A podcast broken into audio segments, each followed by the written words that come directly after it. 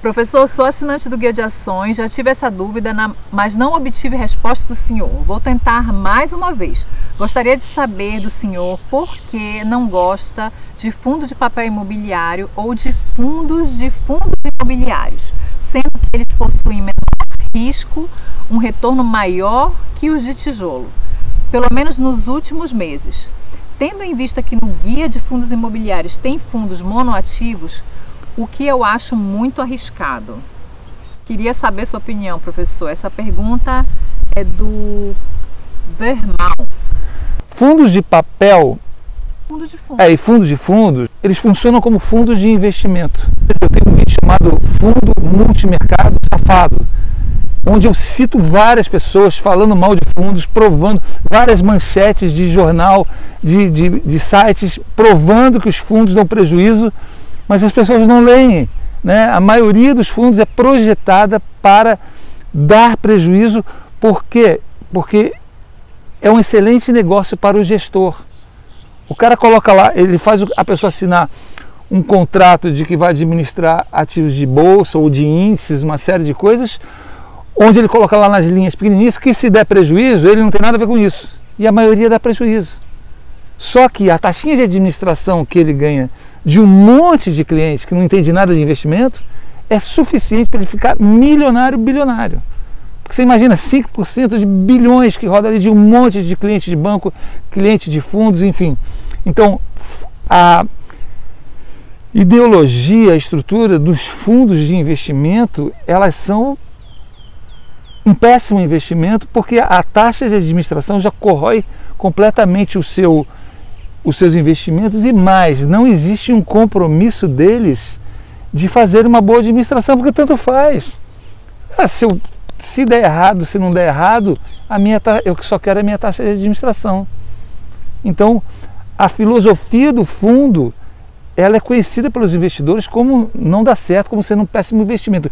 E o fundo imobiliário de fundos de investimento é uma salada que o cara põe qualquer coisa ali e ele quer a taxa de administração.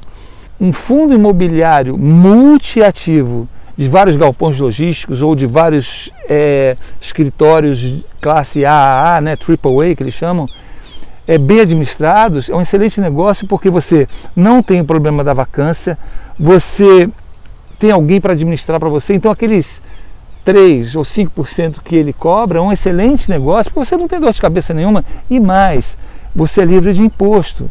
O aluguel pago de fundos imobiliários é livre de imposto. Quando você tem um imóvel para alugar, você paga 27,5% sobre o aluguel. É, é 30% praticamente sobre o teu rendimento do fundo imobiliário, vem limpo de imposto. Agora, você pega um monte de fundo e pega um cara para administrar um monte de outros fundos imobiliários, tem os 5% do cara, mais os 5% do cara que administra o fundo de fundo. Não faz sentido. Fundo imobiliário é de imóvel, imóvel é tijolo. Se o fundo não é de tijolo, ele não faz sentido de ser. O que é seguro é ser tijolo. Agora, sobre o fundo é, monoativo, que é de um imóvel só, eu sempre fui contra. Então, quando a gente montou uma equipe de analistas, identificamos alguns fundos monomercado de um imóvel só que estavam pagando é, aluguéis altíssimos. Como eram fundos bons, imóveis bons, clientes bons, a gente resolveu colocar. Ele não faz parte da super carteira, ele, o que tinha saiu, se não me engano, agora, que foi o SP alguma coisa, né? Isso. SP alguma coisa saiu recentemente. E antes dele começar a dar problema, nós avisamos. Olha, está na hora de vender, porque vai chegar a época da renovação e pode não ter a renovação do contrato. Então a gente optou por sair. Ele não está mais. Então a gente tem esse cuidado. A gente avalia mês a mês cada carteira. E vamos supor que a gente tem um, uma eventualidade no fundo, a diversificação sempre é muito importante, a estratégia da diversificação de ter vários ativos. Se dá um problema em um, não abala com o resto.